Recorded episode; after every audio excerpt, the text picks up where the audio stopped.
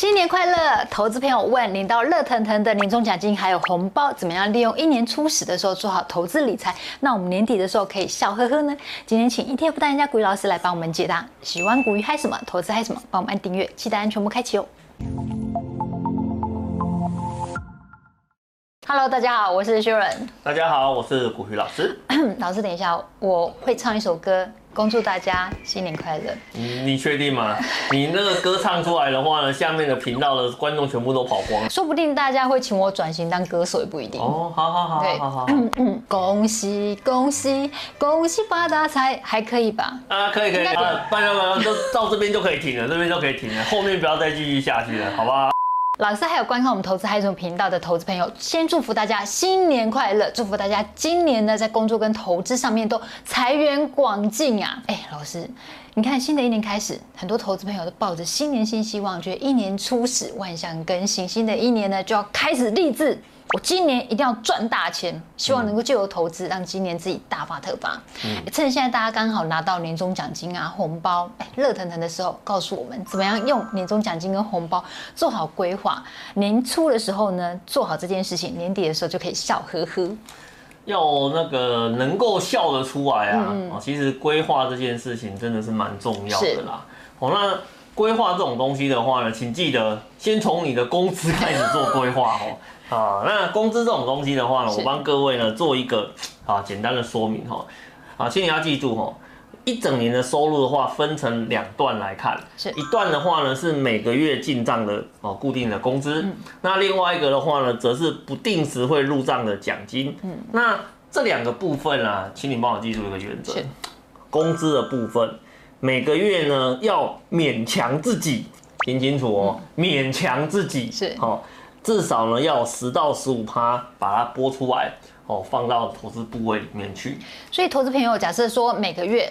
赚三万块好了，强迫自己每个月要存三千到四千五，先把这笔钱存下来，剩下再来做你的必要开支。对，没有错哈，这是一个基本的原则哈，一定要先把这件事情哈把它做好来哈，因为这是一个那个长期投资必要的一个过程啊。然后另外一个的话呢，则是奖金，因为奖金这个东西比较不一定。是。那一般人拿到奖金都会干啥，你知道吗？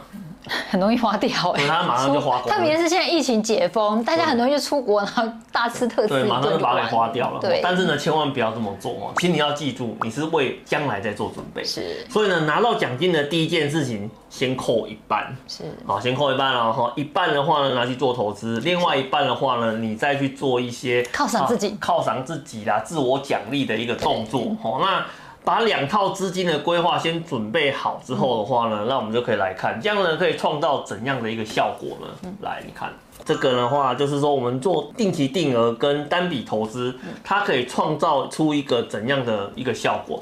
你如果纯粹做单笔，或是纯粹做定期定额啊。其实呢，效果不一定会最大化。是，好，当你把两件事情做结合之后，有没有随着时间哈越来越长，你的整个绩效的效果呢就会越来越加的一个明显。好，所以呢，我们在这边为什么前面一开始跟各位。谈的是怎么样去规划你每个月的进账哦，主要的原因就在这边。先把资金规划好之后的话呢，你才能够真正的把这笔钱做到市场里面去做投资哦。这样的话，你才会看到一个好的累积的一个效果。而且呢，技巧有了，是资金的规划有了，还有一个更重要的是什么？你知道吗？执行力。啊，执行力的话，前面定期定额做下去之后，执行力就有了，好不好？其实呢，有时候我都给想给投资一个建议，知道吗？你应该呢跟投资人讲说，定期定额执行下去之后，应该要跟保险一样啊，要约定呢至少要扣几期呀，是不是？是是。哦，那你要扣几期？如果没有扣到几期，你就停掉的话，应该要有一些处罚，你知道吗？这样子的话，你才能够。确实的去做定期定额这件事情，因为呢，我们以前在看投资啊，会发现一个很有趣的现象，那个定期定额啊，市场好的时候呢，哦，才做定期定额，市场不好的时候的话，他就跑走了，结果呢，就变成说，哎，你今天要做一个。呃，比较多的一个部位的累积，事实上呢是在下跌的时候，相同的钱买到更多的一个单位，对，结果这么好的一个时间点，你反而错过了，嗯，哦，所以呢，其实我们这边会有一个小小的建议哈，如果真的要做定期定额，请记得执行力很重要。嗯、是，当然我们也呼吁一下那个我们的券商哦，是不是可以设计一个机制哦？比如说定期定额扣满十二次的有一个奖励，嗯，那扣不满十二次的话呢，有一个小小的处罚。哦，那这样子的话呢，哎，变相的鼓励我们的投资人，只要你做得好，哦，也许我在手续费啊，或是扣款上面的话呢，有比较大的一个优惠。当然，这我们前面讲的是技巧，那更重要的，不要忘记了，哎，标的物要选对啊。是，没错。好，你选错标的物的话，你可能会得不到那个所谓长期累积的一个效果。哈，所以你看哦，我们在做这种标的物选择啊，我都会跟投资朋友讲一件事情：市场上市值型、股息型、产业型、杠杆型啊。这些这么多的一个类型里面，请你要记住，首选是什么？首选的话呢，一定是市值型的产品。是。而且呢，这个产品本身呢，最好是能够跟哦加权指数有高度联动的一个关系。为什么？因为呢，加权指数啊，从时间和时间轴一路看上来，它就是一个随着时间不停啊往上趋涨的一个产品。那你要做定期定额的投资。你去定期定一个一个长期趋跌的干嘛呢？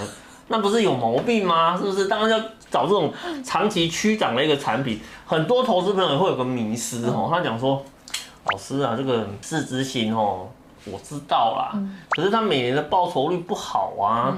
你看我投资个股，我如果买到标股的话呢，我一年就翻两倍三倍了，不是更好吗？我就问你嘛。你能够给你翻两倍三倍，有没有可能给你赔两倍三倍？当然是有可能呢、啊。对嘛，还是有可能会赔两倍三倍嘛？而且你怎么知道你买的这档是翻两倍三倍？其实你也不知道。对啊。好，只是不小心被你赌对了。嗯。可是呢，像这种市值型的产品，有迹可循。是。哈，有过去的绩效，有过去的线图，有过去各种的学术理论。都来跟你证明，市值型的产品它就是长期趋涨。所以呢，一旦你要做定期定额的投资的话呢，请记得第一个要真的做长期投资，然后第二个要选这种长期趋涨的一个产品。这样子的话呢，一整套做下来。你的年终奖金自然随着时间过去就会越来越多啦。对，而且老师，投资朋友可能觉得说，公开他追的，可不可以报我四个数字或是五个数字啊？啊，数字我不是都报在这边了吗？对不对？像零零五零零六二零八啦，零零八五零零九二一零零九二零零九二三，这些都是市值型的 ETF，选一个你尬也都会塞啊。其实零零六二零四也是。是是是是是。谢谢股鱼老师分享。投资朋友，你怎么使用年终奖金或是红包呢？欢迎在影片下方留言跟我们分享哦。想要看更多的股鱼还是什么投资还是什么，帮我们按赞、分享、订阅、开启下面小铃铛，要记得按全部开启，才会看到我们全部的影片哦。拜拜，拜拜。